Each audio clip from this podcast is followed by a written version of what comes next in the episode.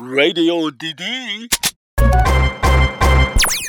嗨，各位朋友们，今天来我们第一次的跟大家来分享我们的节目。那第一次分享一定要是非常好的嘉宾来到我们现场，才是让我们今天可以蓬荜生辉的。哎，讲话有没有有点老气，对不对哈？非常老气，对。您您是专业的资深的广播人，当然要有这种语言了。来，他已经开口了，那就是我们的我们的名节目主持人，我们的金钟奖无数得了不想再得的这个呃宋明，我叫现在叫叫老师，因为他现在在佛光大学担任这个传播学系的教授。来，我们欢迎宋明老师。庄老师您好，所有的这个朋友们大家好。哦，今天那个庄老师，你这是播客节目对不对？是的。其实我后来因为出书，我也上过一些播客节目。嗯。我现在发现哦，播客节目的主持方式跟广播人是完全又不一样的。当然啦，开玩笑，这一定的，我们也是口无遮拦的，要来问你一些事啊。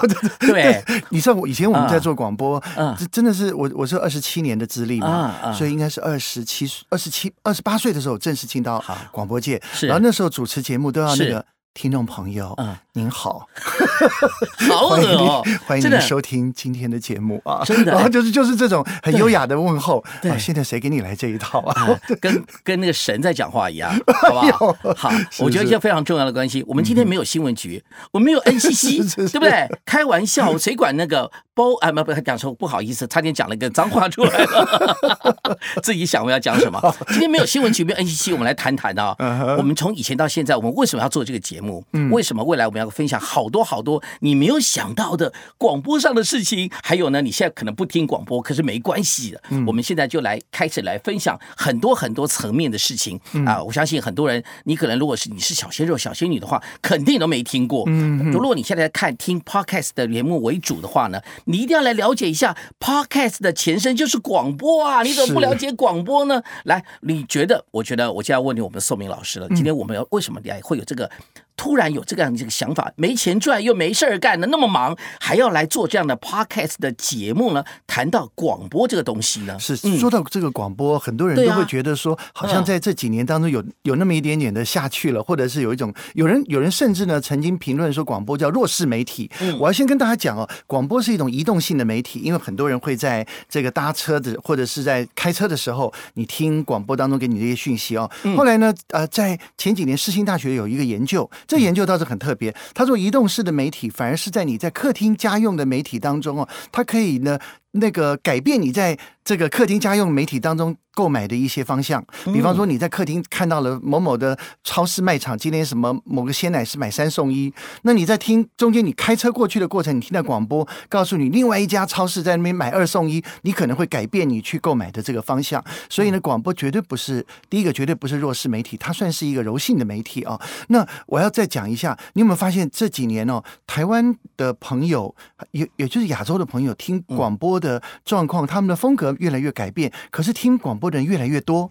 其实欧美的人，欧美的朋友听广播的这个几率是越是一非常一一直都非常的高的。他们坐在车上就开始听了，然后他们会常常听人家在讲什么。这几年我也发现呢，大家都开可以开始蛮喜欢听别人在那边扯屁。欢迎来听我们今天来扯屁扯广播，对不对？扯广播。所以我要告诉大家，广播其实我认为它的文艺复兴时期啊已经到了，而且是一种把过去的一种。浓缩更为精华精进，一种专题式，而且一种知识性的一种跨时代的 podcast 的一种呃这种形式慢慢成型。它不用太长，大概十十五到二十分钟。可是呢，大家光是从台北，你可能搭到淡水线，中间你拿开来听一下，你就可以得到一些不同的一些讯息。更珍贵的是，我们这一次的这个节目当中，包含了有一个呃，我这样讲跟年龄无关的，三十几年资历的广播人，还有二十几年资历的广播人，一起给大家这个。灌输这样子的一种风格哦，所以我觉得今天大家能够听到，实在是非常非常有福气。应该讲说，我们未来我们的节目里面呢，都会有老中青三代啊，不同的广播人出现，没错。甚至 podcast 的的这个主持人呢，甚至会跟广播人一起汇合。是，而且我还跟跟他讲一个数据，因为 NCC 就是这个这这几年哦，到呃不是，因为你知道以前呢，在第十次呃开放那个各广播电台那个频道的频道的时候，全台湾大概有一百七十七家广播电台嘛。现在第十一梯次呢。又在呃前两年的时候又又已经开放了，所以呢，大家也台湾，你看小小一个台湾，我们有将近两百家的这个广播电台，是的。所以你说广播没落了吗？以这以这样子的一个商机来讲，广播一点都不没落，是的。你比电视台还要再多，对，所以我认为这个产业，而且呢，这这个运用声音来这个灌输自己一些想法，或者是把一些理念讲出来，这些广播人他们开始纷纷的走到了 podcast 跟人家讲故事。我我前一阵听到有人在 podcast 里面讲鬼故事，你知道吗？是啊，我就把它给订阅了。呀，你看我多贱！对，订阅订到了一半，晚上上上厕所的时候，突然那个故事里面某一个在厕所里面 把我气的，我一个晚上不能睡觉。你看，这个就是声音的魅力，它可以无时无刻的把一些讯息灌输到你的耳耳朵里面。你看广播这种声音传递是有多重要的一件事。是，你不觉得有非常重要的关键是？我记得啦，依稀啊，在我四十年前啊，我在那个某广播电台啦，就叫 Police 广播电台啊。那时候你十岁是不是？Police 广播电台啊，就是警察广播电 台实习的时候啊，我觉得非常有趣的一件事情，你知道吗？因为那个年代的那些主持人呢，都是有名的主持人，当然什么方迪啦、凌晨啦、余光啦，在我们面前出现，对不对？你会发现哇，很多偶像在我面前出现。那个时候那个时期当然也是没钱的，只有便当可以吃啊。你会那个觉得，当你可以实现这样的梦想的时候，其实一切都不重要了。你会发现，在你又可以帮这些主持人控音，哎。一个小屁孩可以帮名节目主持人控音，嗯，这是如此这个开心，而且学习非常棒的一个经验，你知道吗？对对对。对，可是可是，曾几何时你会发现啊，环境不一样了，嗯，所有东西不一样的时候呢，很多年轻人说，我很久没有听广播了，甚至有很多的这个 A P P 有广播频道，他们一定不会下载，嗯，可是大家会却就会在。这个所谓 podcast 当听一个四五十分钟的某个可爱他喜欢的主持人，嗯，会一直说一直说一直说，在某个层面上来看起来，其实很多人还是喜欢听他想听的东西，没错。那不是意味很多广播是不是已经不符合时代了？你觉得呢？我我我我觉得可以分成两个层面来讲。我现在发现，因为我在大学教书嘛，哦，是的，有有有朋友有同学，他们很喜欢听广播电台，因为广播电台基本上它只有两种元素，就是废话加音乐嘛，对，就是不是主持人就在那边讲废话，然后呢，再就是。是你说的不是？是，然后呢？接下来就说，哎，接下来我们来听两首好听的歌啊！就是其实你你没有没有像电电视台一样，它有影像，然后甚至它有字幕。像我们常常要说，这里是这个庄介伦广播电台啊。那你你要常常用声音来介绍，因为你没有任何的荧幕告诉你都是什么庄庄什么宋宋明主持啊，所以你要常常提醒大家，今天主持人是庄介伦还是宋明。所以这是广播当中声音里面呢它的一个局限点，但是这也是这也就是它的一个魅力。我刚刚说两种层。面来讲，我现在发现很多人说没听过广播，但是事实上那天呢，有几个学生我们在讨论的时候，几个学生说，事实他们有听过，只是他们可能没有在他一天 的这个所所有相遇的一些事情变到他脑海当中的一件重要的事对，把它给记录下来。他说：“哎，其实老师，我我早上在哪里有听到，好像有听到什么什什么什么的节目。所以呢，我说它是一个柔性媒体。那您刚刚讲的这两个层面，一个是一直不断的讲话，就是变成了这个给一些大家一些资讯的一些传。传述，这个是一个广播一个很大的一个特点。另外一个就是透过广播电台当中来播放一些好听的音乐。那你在广播电台里面播，你在。报纸媒体一直写这首歌多好听，周杰伦不是现在有个有一有一首歌就最伟大的歌，这这最伟大的作品作品，然后已经已经已经已经开始了。你在报纸上面告诉大家最伟大作品多伟大多伟大，你不如广播电台播一首歌，是的，你就把那首歌播出来，你让大家听听看，它里面有有莫内，还有那个那个马蒂斯那个那个胡子的那个，然后它里面有多少艺术家，另外还有常玉，你知道吗？就是那个那个常玉这个艺术家都在里面，还有朗朗的钢琴，所以超越时空啊！你可以你透过了广播当中所介绍你。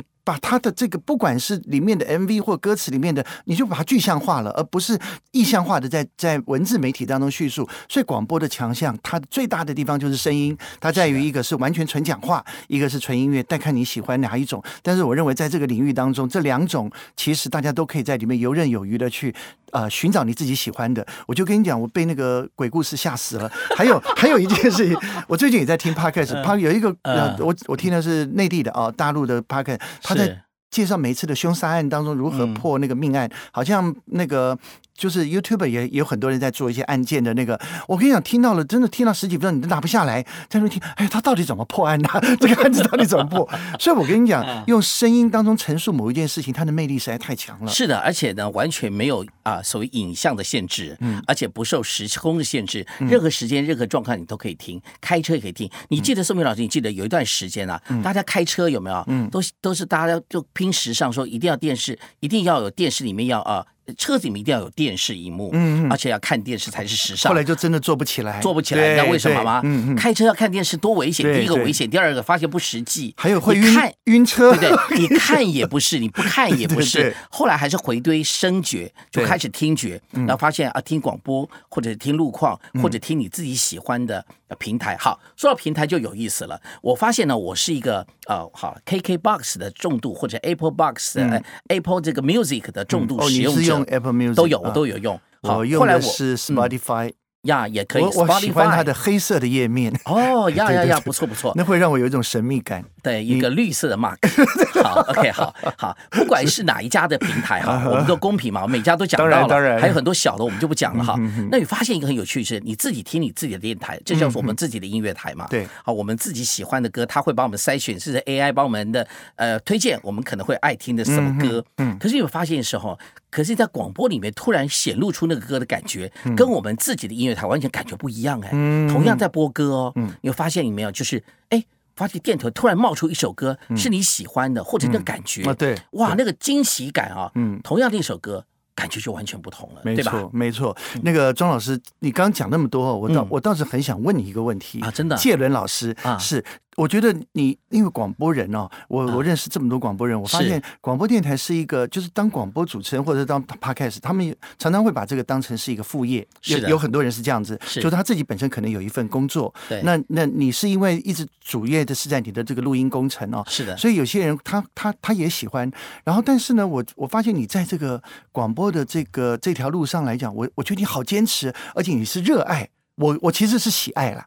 可是你的热爱跟我的喜爱有一点点的差距，为什么你会已经到了这个无法自拔的这个地步？应该这样说了哈，无无法自拔是不会了，嗯我觉得你是，呃，但是有一个非常重要的关你一，定是，你跟人家啊聊四个小时都会讲聊广播，我跟人家聊四个小时是基本上我三个半小时聊风花雪月，我也想聊风花雪月啊，我跟你聊过啊，然后你每次都说，哎，然后我讲说，哎，其实到哪里去好玩呢、啊？好玩好玩。哎，宋明啊，你不觉得吗？现在那个新竹啊，好像呢 缺少一些。某个某台啊，怎么样？对对对，我我心想，他可不可以聊一些 不是广播的？想想听一些八卦？你好，我决定了，我决定了，下次呢，绝对聊风花雪月，绝不聊广播啊！我先讲一下为什么，知道吗因为我一直，宋明老师，你有没有觉得有个状态是，我从开始进入广播界的时候呢，我都做幕后。嗯。而且我没有做，所以所以目前叫做主持人，好吧？嗯那我都做幕后，包括工程啊、嗯。控音啊，或做广告，所以我都在或录音这方面，这这这我都在做幕后的这些事。情。专业专到最后我创业，我创业的开是公司啊，本来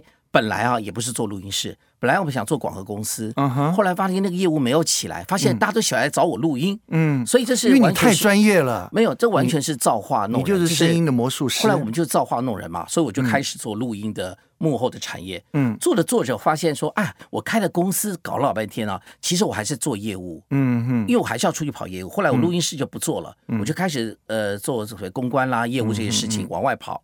后来你会发现，整个事、整个人生里面，整个事情是一个嗯很多是造化。那也是一个缘分，所以但是呢，我始终觉得这些东西能够让我做，我我这样讲，这样想，可能我不是最喜欢跑业务，嗯哼可是因为我我做的都都跟广播电台接触，所以我觉得很开心。嗯哼然后我我而且为什么广播电台很多的老板很喜欢跟我聊广播？因为嗯他们他我有他们看没有看到的那个层面，嗯，因为我是旁观者清。嗯哼可能我我自己要去经营一家国电台，或者是我要做什么，不见得做的比他们好。嗯但是我是旁观者清，加上我算是这样好了，我我有资格讲我是职业听众。嗯哼但是我不敢讲我是一个职业的专业的广播人那，所以我我认为，因为我旁观者清，我看你的节目，听你节目，我会听到你不知道的好。嗯他们觉得每天这样做，每天这样，呃，周而复始，觉得好无聊，甚至觉得自己做的到底有没有意义，甚至有的时候有点呃有点意兴阑珊啊。那事实上呢，你都听得出来哦。，对意意兴阑哇珊。那但是我都听得出来，他有点意兴阑珊。天哪！但哎是呢，虽然他每天在播歌哈，但是他的情绪啊，他各方面呢、我已经听到骨子里面。所以在这个原则之下，我就觉得这个人应该快要辞职了，啊我就觉得他应该会要跟大家说再见了。或者是电台可能也也就也就也就也就啊，还有一些广播主持人更妙了，因为他很是，他觉得他是有偶像包袱，甚至高高在上嗯嗯啊，那甚至不太愿意跟一些呃这个粉丝见面啊，对对或者跟粉丝联络。那我呃，各我不知道各位在听我们这个呃节目的所有的听众朋友，你有没有发现呢？呃，有一些广播人是很亲切的，像我怎么认识黄河西跟石原娜？其实我是天哪，这个这两个都是那种这我们这前辈又前辈级的人物。对对对，那你说我怎么认识他们的？那那为什么我认识他们俩？我其实我是从粉丝认识他们的。可是有些人对粉丝很害怕，哟，这个粉丝会不会对我怎样啊？会干嘛？对不对哈？嗯那事实上我就是这种粉丝专业粉粉丝这种专业粉丝呢，变成他们的好朋友。嗯到现在，我们都还是是常常见面啊，或者是跟他们聊聊天、吃饭啊，都我们都变成是好人生上面的好朋友。嗯你会发现说，我觉得何其有幸啊！我可以在这样的领域里面，跟这些我们曾经喜欢的一些啊、听众呃，这个叫做呃主持人或者广播人在一起，我觉得哇，这真的是嗯太开心了开心了。对，尤其是声音的世界充满魅力。庄哥，那你最后要告诉我们，你是你算是一个职业听众，你认你觉得什么样的要具备什么样的特质才能叫做职业听众？要一天要听多久的时间，或者是说对主持人要有什么样的一些呃想法以及评论的调整，才能够当一个职业听众？我觉得这个名词好特别。我觉得广播啊是嗯一个很特殊的东西，因为它是每天持续的。不像电视，电视里有录影嘛，嗯所有都准备好了，你要讲什么话，这边要干嘛，这个干嘛，每个主题都已经弄得死死的那边。嗯可是非常重要的关键哪里了？我们可以从这个过程中间去找到一个每天跟听众朋友连接的地方。嗯那虽然可能有人是现场，有些录音，那现场是比较好的。嗯如果是录音的话，我觉得非常不容易。像宋明老师，你长期在做录音的节目，对。我录音节目非常不忍不简单的、你一次录录四集五集，真的下来，我坦白讲哈嗯，录完真的是人也死半条命了。就是那个虚脱了，可是你上上现场上三个多小时，会觉得很开心，而且时间过得很快。不断连接，甚至在脸书上或赖上面，大家听众在那边互动啊，我觉得这个感觉是完全不同的。你看，你这嗯个、你这种职业听众，你真的就听得出来哦。好哇，哎，我们有点超时了。我想，我想我们下次可以给大家讲一是个很特别的一个，因为很多广播主持人，尤其是很以前的那种比较比较比较经典的一些主持人，很多人都叫单名哦。就比方像我叫宋明，宋明对然后你刚刚讲方迪，对不对？凌晨凌晨，然后为什么要叫单名？我等一下倒是有 mega，我下次可以跟大家来分享一下这个很有趣的这个现象啊。好的，我们下次见喽，拜拜，拜拜。